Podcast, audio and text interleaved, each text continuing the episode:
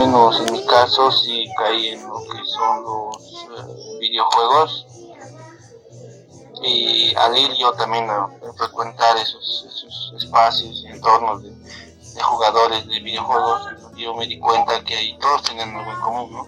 Que no, no primero eh, tenían una intención muy grande de jugar. Segundo, que no consideraban las consecuencias que eso traía. Tercero, que no tenían conciencia o noción del tiempo, en realidad a ellos les daba igual que sea 2 de la tarde o 12 del mediodía o 3 o 4 o 5. Lo que les importaba era a qué hora entran y a qué hora salen. Pues me puse a pensar un día y dije, ya pasó mucho tiempo y aún estoy muy lejos de acabar la carrera.